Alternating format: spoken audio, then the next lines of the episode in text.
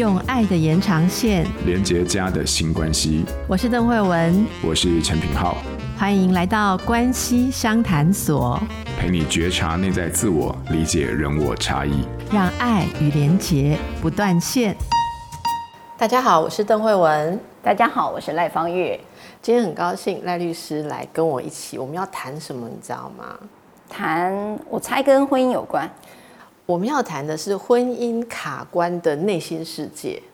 哇，这个可多了，可多了哈。我们先问一件事情，就是最近大家很熟悉赖律师的离婚课程。哦，最近大家很熟悉，这是很红的 哈。哦，谢谢谢谢。然后就很多人问说，哎，但是我决定要走到那一步之前，当然会先觉得婚姻卡关，对不对？好。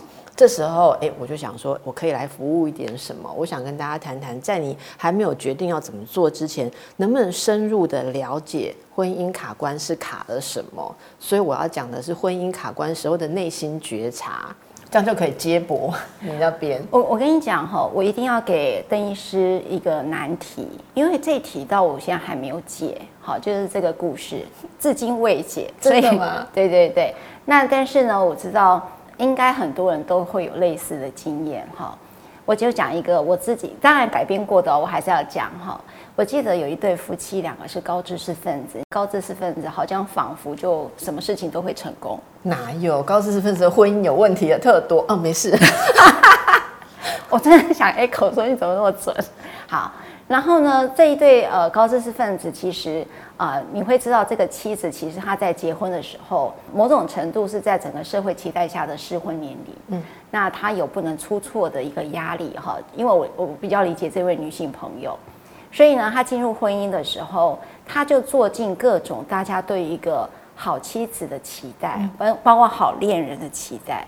也就是说，他呢，即便再忙，他一定会煮三餐，他一定中午会去帮老公送便当，甚至然后。他会去接老公一起下班，他把这种有各种可能，好像表达他对于他的在意这件事情，他都做了。他也不管你是男是女，你看这边有一点性别观念的一个反差了哦。所以她觉得她非常的在婚姻中很多的努力跟尽力了。然后呢，呃，包括在呃圣诞节，她就会准备很好的圣诞餐。可是她的老公就说：“其实你不用来接我。”好，你不要来我公司接我，这个让我觉得很没面子。他说：“那我离远一点。”他说：“其实你真的可以不用来。”但是他觉得说，呃，一起下班的那种感情特别的让他觉得很舒服哈。然后呢，他就在圣诞节也准备了大餐的时候，她老公说：“其实我是想要去楼下社区大家办的这个圣诞节，大家社区的聚会，我没有想要你跟我之间而已啊。”所以。在这样的情形下，这个女生不断的被拒绝。那有一天呢，在他们的结婚纪念日的时候，她老公说：“哎，我今天有事。”老婆就说：“今天是我们纪念日，哎，我已经准备了什么什么了。”他说：“我就是要出去。”然后那个老婆就挡在门口：“你不可以出去，你今天如果出去，我们就离婚。” OK，那这个话下得很重，那应该也是累积到一定的情绪了。可是老婆离婚了吗？并没有。反而是老公说我要离婚，那这个情形下，你觉得老婆怎么做？好，那我再给你一个难题哦。好，在调解现场的时候，这个女生说：“好，现在你跟我讲，不想要去接你下班，不想要我打电话问你在哪里，不想要吃在纪念日的时候的所有餐会或者是什么，我你要什么我都可以，你可以写一张纸给我，你把我你不想要我做的全部都给我。”包括我洗完澡的时候，那个地上你嫌我没有先擦干，我也会一定把它擦干。然后走进浴室，我会换那双拖鞋。你看，都好细节的东西。然后呢，这个老公说：“我不要了，你做什么我都不要了，我们就好好离婚吧。因为我们现在也还没有小孩，这时候的离婚应该是可以互相祝福。那可是这个妻子她还是觉得说。”我真的不想跟你离婚，我们才刚结婚一年多而已，有没有机会？我刚他们才刚过第一年的结婚纪念日的那个冲突而已，难道我对于婚姻也许我还不够理解？可是你可不可以让我婚姻再有个机会？这就是这位女性朋友对我的发问，我把这件事丢给了邓医师。这个例子哦，我觉得听起来是难呐、啊。我先说一下我的想法，等一下再来请教赖律师，我们一起来想一想。我说一下我听到的几个状况。嗯、第一个是。这样的情形之所以会觉得难，是因为如果我们从太太做的事情，从外表、从表面上来看，好像觉得她做的是一个对的事情。嗯、就是刚才赖律师讲说，她做了社会上认为一个好妻子应该做的事情。我想是讲到我这次想要跟大家谈的觉察，觉察这件事情最重要的事情是没有预设，嗯，没有预设，你要去感觉。自己在做什么，然后感觉对方在做什么。如果从这个角度来看，我们可以觉察什么？第一个，我第一个感受到的是这个太太，她非常非常渴望自己是好的，然后就是在先生的眼中，他希望得到一个好妻子的肯定跟赞赏，可是他却没有觉察到这个要做好妻子的想法如此的强烈。强烈到我可以说，他的意识内心全部都被“我要好，我要好，我是好妻子”塞满了。于是他根本看不到他先生，嗯，就是这里面是完全看不到先生要什么不要什么，而是世界上好妻子都长这样。所以你可以说，他的如果觉察他的自我意向，我相信他脑海中浮现的全部都是好妻子在做菜的样子，好妻子在送饭的样子，好妻子在做什么样子，里面是没有老公的。哦，所以他没看到对方，他看不到，因为里面塞满了太多外来的印象，就是角色。Okay. 这个状况之下，先生容易感觉到的第一个就是，也许他想的东西不一样。嗯，我这里想要提醒大家一件事，我们这个社会，我想赖律师也同意，对于女人怎样才是好，其实有很多矛盾的东西。当我们截取其中一种好的时候，你要很小心，因为从另外的观点来看，它不见得是好，永远都有相反的。好像我有听过很多人婚后就一厢情愿辞去工作，哦，结果你会知道现在很多人啊，辞去工作的时候，觉得自己很伟大，抱着两个小孩跑来跑去的时候，婆婆哀叹了一句说。别人的媳妇都会赚钱分担儿子的压力呀、啊，你就只会在家里呀、啊，哈、哦，他很错愕，他觉得我本来也有工作，我是以为看你们家这么传统，好像你会很高兴我辞掉，嗯，这就是缺乏了跟彼此互动或者说彼此看见的这个过程。所以第一个，我可以想象这个老公一开始在表达我不要，我不要，我不要的时候，太太会觉得很困惑，你要的为什么跟我想象的那个？不一样，嗯，可是他还是坚持他本来要做的，只是躲远一点啊，或者说不要被看到。他并没有彻底的用夫妻之间的沟通来重整他的定义。所以先生在这个过程中，应该是一直觉得自己没有被看见，对。而太太也一直累积着挫折，是因为我如果我是这个太太的话，我的觉察会变成说，我的自我觉察是。我努力的付出，我觉得最好的东西，但是我的付出是没有价值的，我的付出不被你肯定，那这个付出通常我们会把它省略掉，在心灵的语言就变成是我没有价值，嗯，然后最后大家就会觉得说，我不管怎么做，你都不肯定我，好，再往下就会产生一种情绪，是你把我视为理所当然，是。你不珍惜我，好，然后最后愤怒就产生了，那这个愤怒产生。会累积到结婚纪念日那一天，我也可以理解。嗯，如果对这个做一些觉察的话，就是他可能在日常生活当中已经没有办法感受到被爱跟被肯定，然后他又用了一个外在的标的，就是结婚纪念日这种应该要很浪漫在一起的事情来做最后的指标。我觉得那个结婚纪念日好像好像生死攸关。对，如果这一天你有做一点正确的事情、仪式上的事情，我就姑且相信你是爱我吧。即便平常我都没感觉也没关系，因为大家在这一天有演出对的就好了。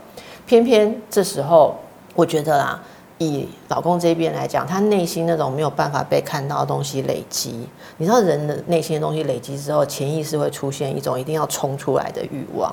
哦，就是我如果累积了很多对你的愤怒。他会自己找到出口，在最重要、最能让你感受的一个点爆出来。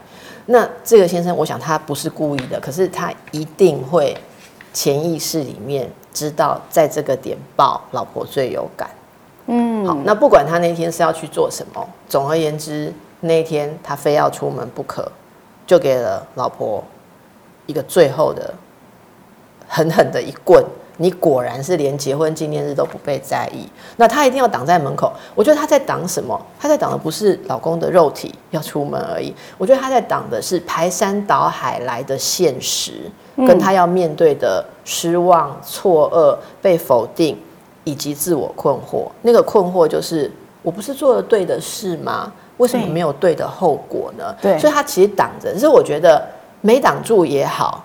没挡住，他才会打开他所有盖住的视野，开始去看说，我面前有一个活生生的人，他想的事情不是我的脚本里面预设的，所以接下来可能他想要，呃，先生想要离婚啊，或什么，那到了你那边去调解，你刚刚讲的那个调解现场，我觉得很心痛，因为我也常常看到这种状况，就是什么，我甚至有看到太太说，所以你不喜欢我的长相，我全身都可以整。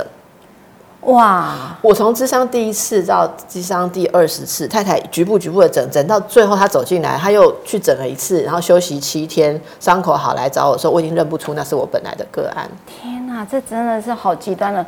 所以我回到我想要问慧文一句话哈，就是说你看到了一件事，调解室的现场，我看到的是，好，我做好了这件事情，你觉得不够好，那你可不可以给我一个机会让我做好？那那个方式是要男生告诉他那个清单是什么？我觉得这个很可怕，因为太太会做出这样子的要求，一定是觉得很无助了。哈。是的，他希望说，你可不可以给我一个可以遵循的标准，白纸黑字？他其实内心要讲的话是说，那我照着这个做，你绝对不会说我错。对，然后我的关系就可以挽回。对，可是我觉得这里面多么的无助哈。例如说。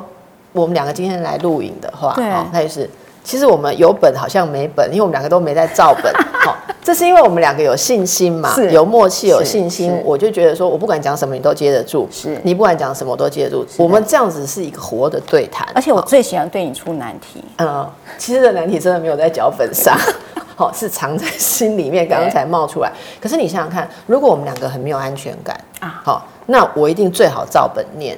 因为我照本念，你绝对不能说我错。而且如果你没接住，是你的错啊，都有本了，你怎么？所以为什么有些时候，你像你刚刚讲的调解的时候，太太会请先生说，你不要的事情通通写下来，意思是什么？我把它翻译成：如果我没有犯你写出来的这些东西，你就没有资格觉得我不好，你就要觉得我很值得爱，你就要很爱我。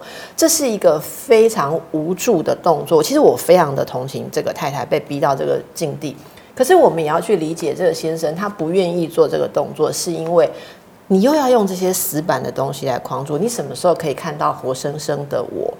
其实夫妻关系里面要的是，我是一个活的生命体，我每每时每刻在变化，我有我的想象，我有我的情绪的时候，你可以保持为了我而。互动好，然后我们可以所谓的不一定是夫唱妇随，或是妇唱夫随，可是我们两个是有互动的，嗯，这才是一个活的关系。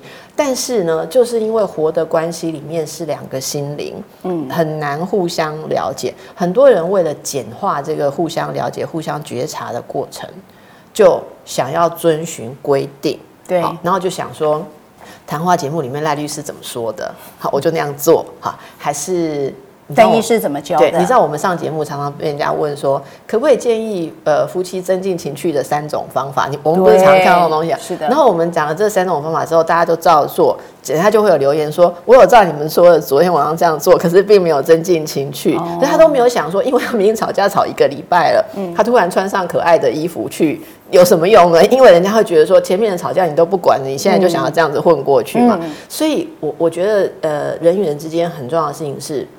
你先能够觉察自己在做什么，然后你去觉察别人给你的讯号，两个人才能够在关系当中是活的。嗯、这就是我看到你这这个很很困难的例子的感受。我觉得慧文，你最近在看自我觉察课程，那个我觉得非常感谢慧文开这堂课。我刚才为什么会举这么我觉得棘手，是因为我刚才用一个高知识分子这四个字是意味着什么？现在资讯非常的发达。所以大家很容易从网络上来告诉你，我看了哪一本书怎么样，我听了网络上一一个名嘴说了什么，然后来问你智商所的智商师，然后来问我赖律师，呃，法律上是怎么样？那个网络上有说什么？那赖律师怎么做？我都觉得说，哇，大家好喜欢用一个，就像刚才那张清单来对待自己的婚姻，对待自己的关系，或对待自己的人生。可是实际上，人还是回到人的本质。那高知识分子，这意味着是。当我们在知识的讯息如此的快速而容易取得的时候，我们好像会很难发现人的本质是什么。你宁可去看那个书，看这张清单，你也没有看慧文就坐在这个人就坐在你旁边，他的喜怒哀乐不是就在你这里。然后你不去看，你去反而去看别人给的标准是什么？看别人告诉你该怎么做，但是这个人告诉你可以怎么做的事情，你一概不听。我也觉得很纳闷呢，为什么会有这样的一个发展呢？对。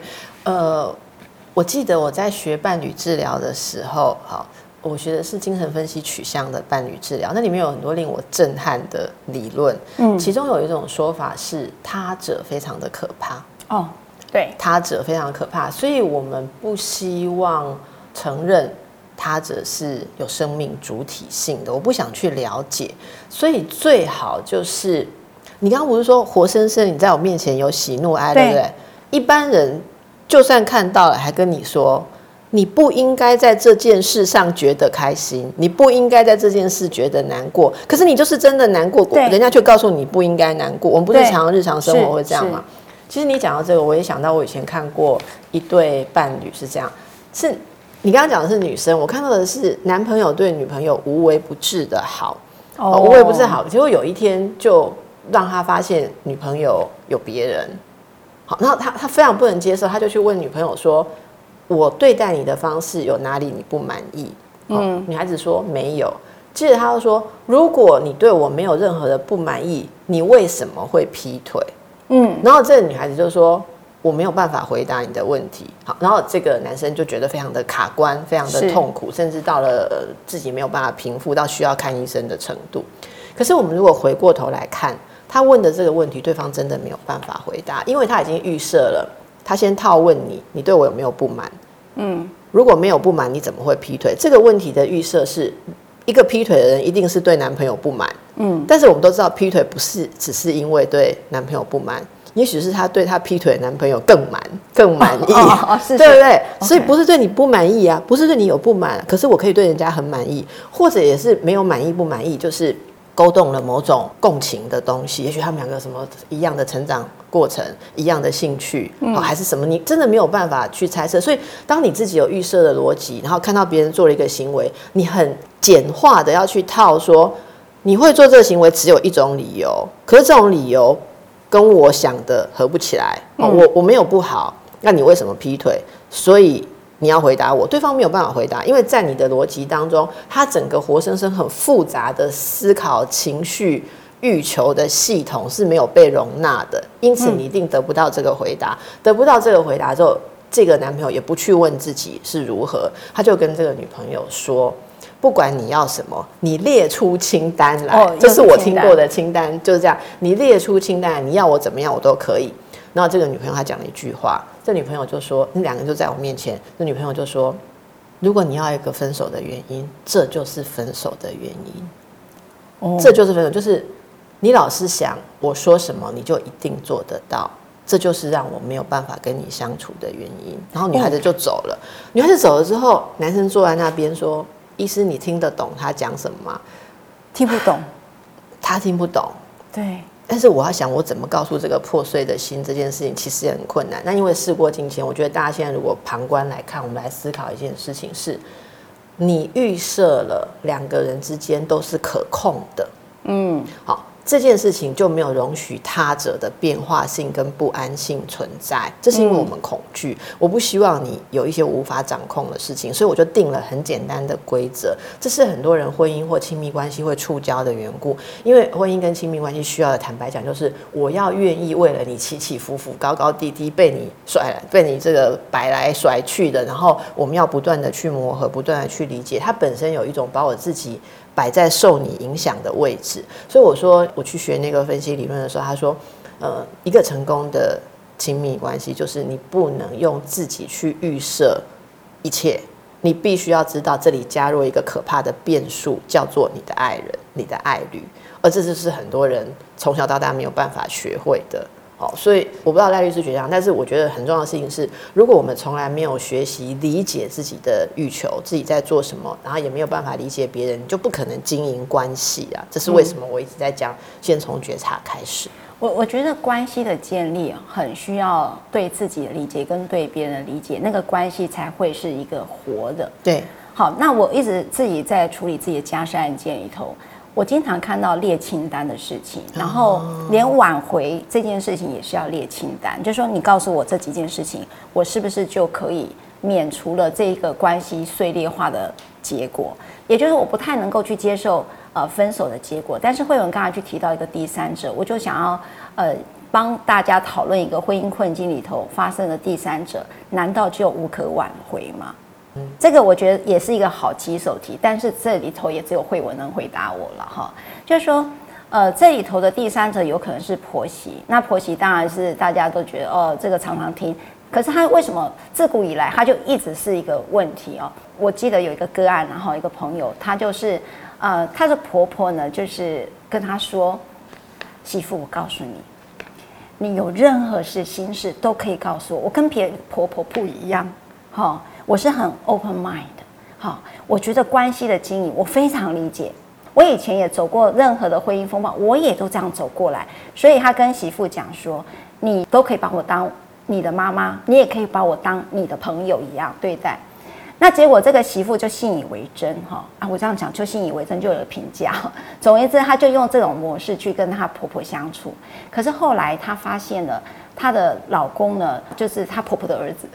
她的老公呢，就不断的外遇。她说：“我真的好痛苦。”那这时候婆婆就跟她讲：“其实啊，我觉得这种事情你要理解，你要不要这一段婚姻哈？那我也可以再跟你讲，他以前的前任女朋友是怎么样的人。好，我可以让你学习到怎么样跟这个你的老公相处。结果这个媳妇那时候，我记得她跟我讲，我婆婆讲的所有事情。”仿佛都是对的，但是我为什么这么不舒服？就是说，他包括帮我跟我讲的话，仿佛他好像就是我跟我先生之间里头可以解决我们事情的人，仿佛好像他也可以去评价我对跟我错。然后这个人都不是我的老公，然后都是我婆婆来跟我谈。结果到现在离婚的，找的律师也是婆婆找的律师，所以他整个是非常的无法理解。我我讲的这个婆媳关系已经非典型了，所以因为他是棘手，所以我要问慧文，像这样的第三者应该比比皆是。当然更严重的是走到人家的房间里面的婆婆嘛，就是夫妻两个之间，然后婆婆可以随时进出你的房间，婆婆可以决定你的孩子念哪一个学校，婆婆可以决定啊、你要住在哪里哈，婆婆可以决定你要不要育婴留停。你知道婆婆可以介入的事很多，但是我刚才讲的那一题是。最特别，她是以爱之名走进到你的关系里，她觉得很不舒服，她又那么非典型，无法说出这个第三者对她婚姻里头的卡关。